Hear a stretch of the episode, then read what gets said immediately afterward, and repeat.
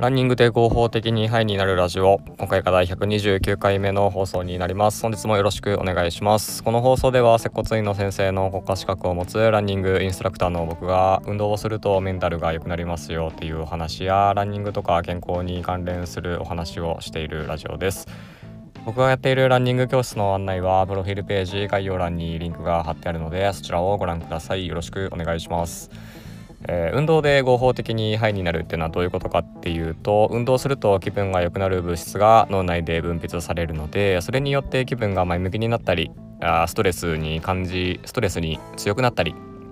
えー、そういった効果があります。うつ病の患者さんに対しては運動と薬はどっちも同じぐらいうつの症状を改善させるっていうことがあいくつかの研究で、えー、分かってるぐらいなので、えー、運動を生活に取り入れて、えメンタル健康に保って毎日楽しく過ごしていきましょうということをテーマにお話ししております。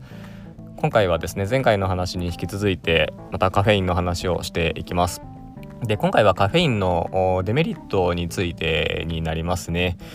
まあ、前回のお話でカフェインは脳内のその疲労を感じる受容体とかにくっついて、えー、疲労を感じにくくしますよっていう話をしたんですけれども、えーと、カフェイン取りすぎるとですねえーと、その疲労を感じる受容体が増えるんですよね。うん、で、えー、とそうなると今まで取ってたカフェインの量だけだと追いつかなくなるんですよ。疲労を感じる状態の方が増えていっちゃうので。だからあつうんと疲れを感じやすくなったりっていう風になってしまうんですよね。でそこでまたあカフェインを取ってしまうとまた余計に疲労を感じる状態が増えてしまうので、まあ、どんどんどんどん悪循環に、えー、入っていってしまうというわけですね。で、えーと、この疲労を感じる受容体が元に戻るのにどれぐらいかかるのかっていうとこれリスボン大学っていうところの研究によれば7日から12日間ぐらいかかるみたいなんですよ。まあ、なのでそれぐらいうんとカフェインをちょっと立てばあ脳内のその疲労を感じる受容体もまた元に戻るのでちょっとその、うん、一時的なカフェイン立ちをするといいですね。うん、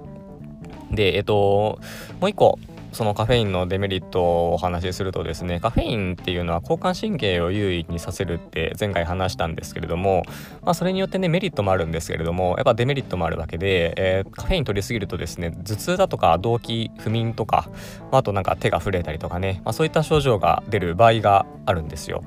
うん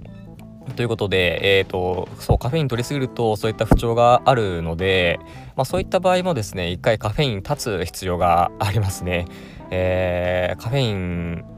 減らすだけでもそういった不調を減らすことが、まあ、できますので是非ですねなんかそういった症状に身に身に覚えのある方は一回カフェイン立ちをおすすめしますね。うんそうカフェイン取りすぎるとあんま良くないですからね、えー、まあ、前回の放送でも言いましたけどそのアメリカの栄養学会的なあとこのあれによれば あれって言っちゃいましたけどそのえー、と数値によれば1日 400mg が一応上限ですね。うん、そうそういう風に一応言われてますのでちょっとその上限を気にしながら、うん、カフェインの摂取気にしてみるといいですね。はいということで今回はですねカフェインのデメリットの面をお話ししました、まあ、カフェインは疲労を抑えてくれる働きがあるんですけれどもまあ、取りすぎるとその疲労を感じる受容体が増えていってしまうということですね。まあ、なのでカフェイン取り取っても疲労を感じる受容体の方が多くなっちゃうので疲労は感じやすくなりますよということですね。でこの受容体が元に戻るのにだいたい7日から12日間ぐらいかかるので、まあ、ちょっとそういったところも考慮してカフェイン減らすっていうのも必要になっていきます。であとカフェインでですね、えー、まあ、頭痛感じたりだとか不眠になったりだとかそういった症状も出てくるんで、まあ、そういった症状がある場合もちょっとカフェイン減らすっていうのもね、えー、気をつけてみると症状も改善されていくっていうこともありますので、えー、ぜひですね試して、え、いただければなと思います。はい、ということで、えー、今回はこれで終わります。何か参考になれば幸いです。では本日もありがとうございました。